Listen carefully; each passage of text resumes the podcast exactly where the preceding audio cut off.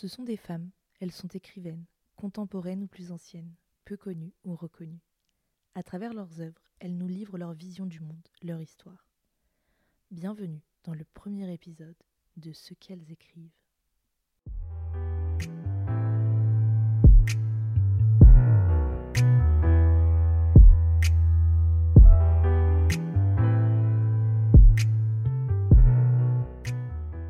Aujourd'hui, c'est de Delphine de Vigan nous allons parler.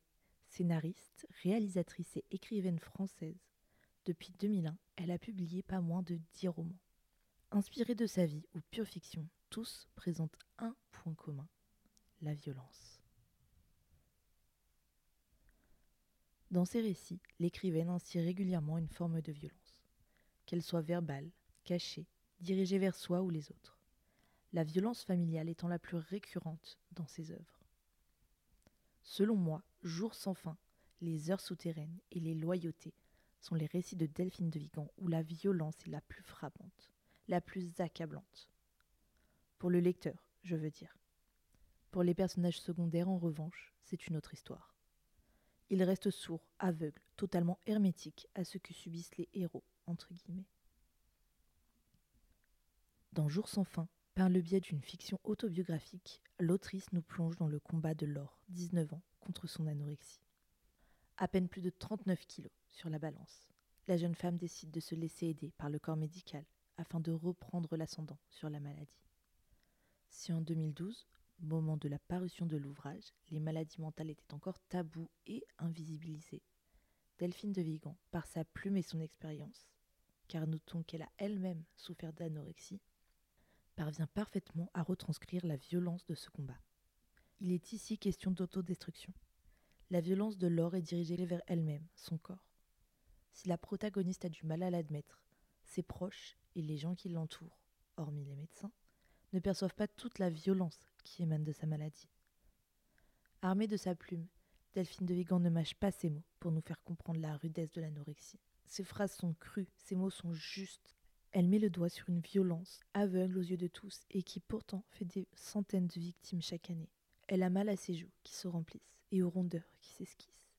Elle souffre de cette chair qui prolifère sur elle comme une greffe exponentielle, écrit-elle dans son livre. La plupart du temps, la violence s'inflige à autrui, des inconnus ou presque. Elle peut se trouver dans un lieu, un environnement, comme l'entreprise. C'est ce que Delphine de Vigan met en évidence dans Les Heures souterraines. Mathilde est veuve. Au travail, elle souffre. Ses collègues s'abattent sur elle. Les sévices ne sont pas corporels mais psychologiques, un mode opératoire bien plus insidieux. On parle ici de harcèlement moral. Le récit se concentre aussi sur Thibault, un médecin urgentiste. Lui souffre de solitude. Mathilde aussi. Les deux personnages sont pourtant entourés chaque jour par des centaines de personnes. Des inconnus, certes, mais qui sont présents. Tous deux ne sont pas marginalisés, ils sont intégrés et font partie d'un tout une grande ville. Alors comment expliquer cet état de solitude et la souffrance qu'il provoque? Dans une interview pour Lobs, Delphine de Vigan décrit très bien cette solitude urbaine que l'on pourrait qualifier de mal de notre siècle. La solitude au milieu de la foule est encore plus visible, plus universelle, plus existentielle. C'est celle de notre époque, celle que l'on ressent lorsqu'on commande un billet de train par téléphone et que l'on tombe sur une voie synthétique. Ce monde où l'on ne peut plus parler à un être humain. Vous me direz sûrement Mais qu'est-ce que la solitude a à voir avec la violence? Eh bien, je suis ravie de vous annoncer qu'elle a tout à voir. Gilles Vidal, dans son œuvre Négation de l'autre et violence institutionnelle, l'explique parfaitement avec ces quelques mots. Lorsqu'habituellement la question de la violence est invoquée, il est remarquable que l'on fasse le plus souvent état d'une violence agie, physique, bruyante, produisant des éclats et parfois de la casse mais il me paraît important de travailler sur une forme de violence particulièrement inquiétante, s'imposant et s'exprimant selon d'autres voies. Nous pourrions la nommer la violence silencieuse, négative, la violence par soustraction. Le fait de ne pas faire attention à autrui, le laisser de côté, ne pas l'intégrer est par essence une forme de violence. Puisque, rappelons-le, l'être humain est une espèce sociale. Mais je vais m'arrêter là avant de vous perdre dans des réflexions philosophiques. La dernière forme de violence qui est indissociable de l'œuvre de Delphine de Vigan n'est autre que la violence familiale. Si on le retrouve notamment dans Rien ne s'oppose à la nuit, que par ailleurs je vous encourage vivement à découvrir tant c'est un récit émouvant de justesse et de vérité. Mais à titre personnel, je trouve que c'est dans les loyautés que la violence familiale est la plus percutante. À travers différents personnages, nous découvrons différentes formes de contraintes et de sévices, avec pour point commun les personnes qui les infligent, un membre de la famille. Il y a Hélène, une professeure. Plus jeune, son père la battait. Il y a aussi Théo, l'un de ses élèves, qui souffre. Mais le reste du corps professoral fait la sourde oreille. Les parents du garçon, en plein divorce, le délaissent. Une solitude qui le fait souffrir. Le seul remède que trouve le jeune Théo est de boire. Beaucoup. Comment éviter la tragédie qui se profile? Comment sortir de la spirale infernale que représente le cadre familial toxique et violent? Ici, l'écrivaine explore les dégâts que peuvent causer une loyauté mal placée. Si elle peut nous porter et nous aider, elle peut aussi nous détruire. Notre monde a toujours été violent, que ce soit à travers les guerres, qui existent depuis toujours et qui n'ont jamais vraiment cessé, mais aussi le cadre social, qui laisse indéniablement certains de côté. J'irais même jusqu'à dire que la violence est à l'origine même de nos vies puisque nous naissons dans la souffrance, celle de la mère aussi bien que du nouveau-né.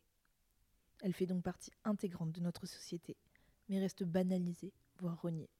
Delphine de Vigan choisit de les mettre en lumière et tente de les comprendre. Je croyais que la violence était dans les cris, les coups, la guerre et le sang. Et maintenant, je sais que la violence est aussi dans le silence, qu'elle est parfois invisible à l'œil nu. La violence est ce qui nous échappe, elle se tait, ne se montre pas, la violence est ce qui ne trouve pas d'explication, ce qui à jamais restera opaque. Ce qui m'intéresse, ce sont ces violences qu'on ne voit pas, des violences insidieuses, silencieuses, et de manière plus générale, ce qui nous gouverne à notre insu. Quelles traces, quelles cicatrices, quelles empreintes explique-t-elle lors d'une interview. Car si les violences sont au cœur de ces sujets, c'est que les traces, les cicatrices qu'elles laissent, sont en grande partie responsables des personnes que nous sommes. Elles nous forment, nous construisent petit à petit. Les cicatrices les traces laissées par la violence ne sont pas toujours négatives. Il peut parfois en résulter du bien. Après la déconstruction vient la reconstruction. Et c'est ce qui est si frappant avec les personnages de Delphine de Vigan. Même accablés, ils ne flanchent pas. En parlant de violence, le but n'est certainement pas d'en faire l'apologie, seulement d'en comprendre les mécanismes et les conséquences. Loin de pouvoir les éradiquer, il est ici plus intéressant de les comprendre. J'espère que cette brève exploration de la violence dans les œuvres de Delphine de Vigan vous a plu. Je ne peux que vous encourager à lire ces livres et ne pas rester aveugle face à la violence d'autrui.